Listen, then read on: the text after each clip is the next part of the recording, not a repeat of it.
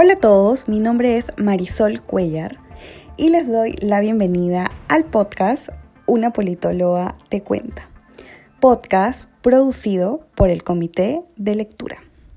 Como es usual al inicio de cada episodio, doy una introducción de lo que es este espacio, en el que resumimos y hablamos sobre esos aspectos importantes y fundamentales que tenemos que conocer los electores sobre el proceso de elecciones generales 2021, que cada vez está más cerca. Estas elecciones son muy diferentes por varias cosas y sin dudarlo una de ellas es la pandemia. En el episodio de hoy hablaré sobre el voto en pandemia. ¿Qué tan diferente será respecto a anteriores procesos electorales? ¿Cuáles son las medidas que se han adoptado hasta la fecha respecto a la jornada electoral del 11 de abril? Espero que con este episodio pueda resolver estas preguntas. Como contaba en el quinto episodio de este podcast, que si no lo has escuchado, te invito a que lo hagas, y que estaba referido a los organismos electorales y sus funciones, la organización y ejecución del proceso electoral y la parte logística se encuentra a cargo de la OMPE, la Oficina Nacional de Procesos Electorales. ¿Qué medidas se han adoptado entonces desde la OMPE? En múltiples apariciones y declaraciones, el actual jefe nacional de la OMPE, Piero Corbeto, ha hecho exposición de las medidas que se han adoptado con la finalidad de tener elecciones seguras y garantizar el correcto desarrollo, tanto del proceso de votación como del proceso del conteo de votos luego de la jornada electoral. La OMPE ha trazado líneas de acción. La primera de ellas está referida a la aprobación de protocolos de salud. Estos protocolos han sido elaborados de manera conjunta con el Ministerio de Salud y buscan regular las acciones a desarrollar por cada actor que participa en un proceso electoral.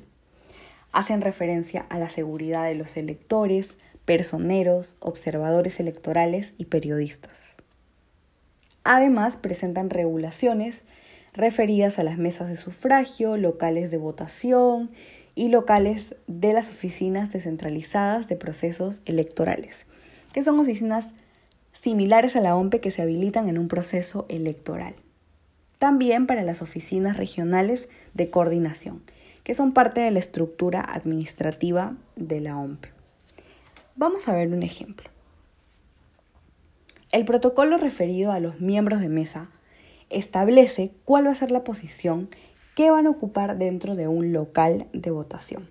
Teniendo en cuenta, por ejemplo, que sea un colegio, se detalla en qué parte del aula se tendrían que ubicar cuál es la distancia que van a tener que mantener, cuál es la incorporación de nuevos objetos que permitan dar cierta seguridad, así como diversas disposiciones que se tendrán que cumplir el día de la jornada electoral. Esto se replica para cada actor que he mencionado y también para los espacios ya sea de la OMPE como los locales de votación y mesas de sufragio.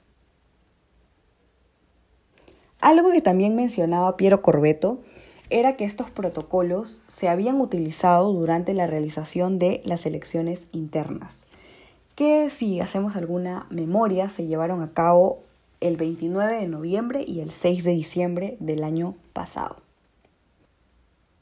Y un dato importante aquí es que podemos encontrar todos estos protocolos y sus infografías en la web de la OMPE que es www.ompe.gov.pe. La segunda línea de acción está relacionada a la desconcentración de los electores en los locales de votación. Esta es una acción macro, de modo general una estrategia que abarca tal vez la anterior que he mencionado. En anteriores elecciones, la estrategia era colocar más mesas de sufragio en menos locales de votación. Sin embargo, en el contexto de la pandemia y por medidas de salubridad, la estrategia tiene que ser opuesta y ha sido opuesta. Se ha buscado habilitar la mayor cantidad de locales de votación para así prevenir la aglomeración de electores. Esto se ha logrado con la participación de actores del sector público y privado. Para dar un ejemplo, en Lima se consiguieron como locales de votación el estacionamiento del Yoga Plaza, un espacio importante en el Hospital Larco Herrera, las explanadas norte y sur del Estadio Nacional, entre otros, que son espacios ventilados y mucho más grandes que va a permitir adaptar un poco más este proceso de votación al contexto de la pandemia. La tercera línea de acción está relacionada a la ampliación de la jornada electoral y el voto escalonado, que lo voy a explicar detalladamente. La jornada electoral será de 12 horas, de 7 de la mañana a 7 de la noche, a diferencia de anteriores procesos electorales en los que los locales de votación cerraban a las 4 de la tarde. La OMPE recomienda que las dos primeras horas, es decir, de 7 a 9, estén destinadas a la asistencia de personas que puedan resultar vulnerables al proceso, con la finalidad de que encuentren una menor cantidad de personas y resulte menos riesgoso acudir a votar para ellas. También mencionaba el voto escalonado y básicamente la OMPE recomienda que los electores acudamos a votar por diferentes rangos de horas y teniendo en cuenta el último dígito del DNI. Esto no es obligatorio. Sin embargo, es importante tomarlo en cuenta, ya que si podemos cumplirlo va a ser una gran ayuda para que el proceso de votación sea ordenado. La recomendación de la OMPE menciona, si el último dígito de tu DNI termina en 1, te recomiendan ir a votar de 9 a 10 de la mañana. Si termina en 2, de 10 a 11 de la mañana. Si termina en 3, de 11 a 12 de la mañana. Si termina en 4, de 12 a 1 de la tarde. Si termina en 5, de 1 a 2. En 6, de 2 a 3 de la tarde. En 7, de 3 a 4. En 8, de 4 a 5. 9, de 5 a 6. Y si termina en 0, de 6 a 7. Esta es básicamente la organización que busca desarrollar la OMPE con la finalidad de garantizar que haya una menor cantidad de electores, ya que se estarían distribuyendo por horas. Voy a reincidir en que esto no es obligatorio, pero sí es una recomendación que si podemos adoptar va a ayudar mucho con el orden del proceso electoral. Pero calma, que si no podemos asistir en los horarios establecidos, igual vamos a poder sufragar. La cuarta línea de acción es el incentivo a los miembros de mesa que abarca el pago de 120 soles por jornada electoral. Como novedad en este proceso electoral, se dispuso que las personas que desempeñen el rol de miembros de mesa puedan cobrar un bono de 120 soles por cada día de la jornada electoral, es decir, el 11 de abril y si es que se llega a realizar una segunda vuelta, también el día de junio que se realice la segunda vuelta, con el fin de disminuir el número de personas que, habiendo sido sorteadas como miembro de mesa, no acuden generalmente a cumplir su función. Esto era uno de nuestros talones de Aquiles en los procesos electorales, el desorden que se generaba al momento de aperturar una mesa cuando los miembros titulares y suplentes no se presentan y se genera todo un desorden que no podemos permitir en un contexto de pandemia. Entonces, con este incentivo se busca generar que la tasa de ausentismo de miembros de mesa se reduzca radicalmente. También se dispuso la dispensa de multas para las personas vulnerables. Por la ley 21038, las personas que se encuentran en grupos de riesgo para la COVID-19 están exentas del pago de la multa por omisión al sufragio para el proceso de elecciones generales 2021. Ahora hablaré sobre los miembros de mesa y las vacunas.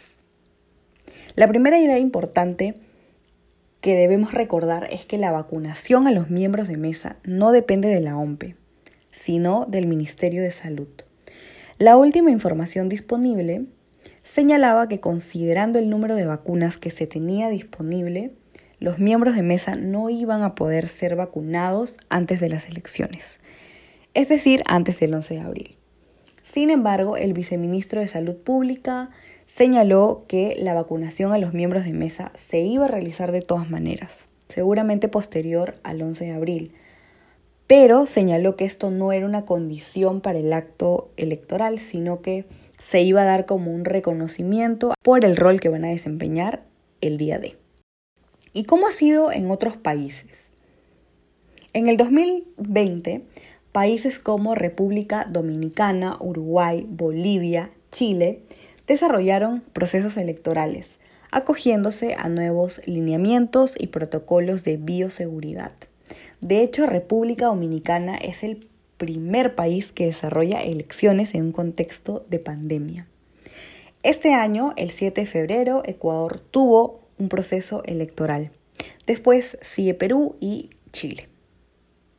Entonces la experiencia comparada es muy importante ya que las recomendaciones que se han adoptado y nuevas medidas que se han implementado están basados en la experiencia comparada, que ha resultado importante para tener la certeza de que vamos a tener elecciones seguras. Y esto ha sido todo por el episodio del podcast de hoy, que resulta muy importante, sobre todo por la seguridad. Hay que cumplir al máximo todas las disposiciones que vaya dictando, que haya dictado hasta el momento y tal vez dicte los próximos días la Oficina Nacional de Procesos Electorales, porque la finalidad de esto es garantizar que todos los actores que vamos a participar del proceso de elección estemos seguros. Entonces, es importante respetarlos.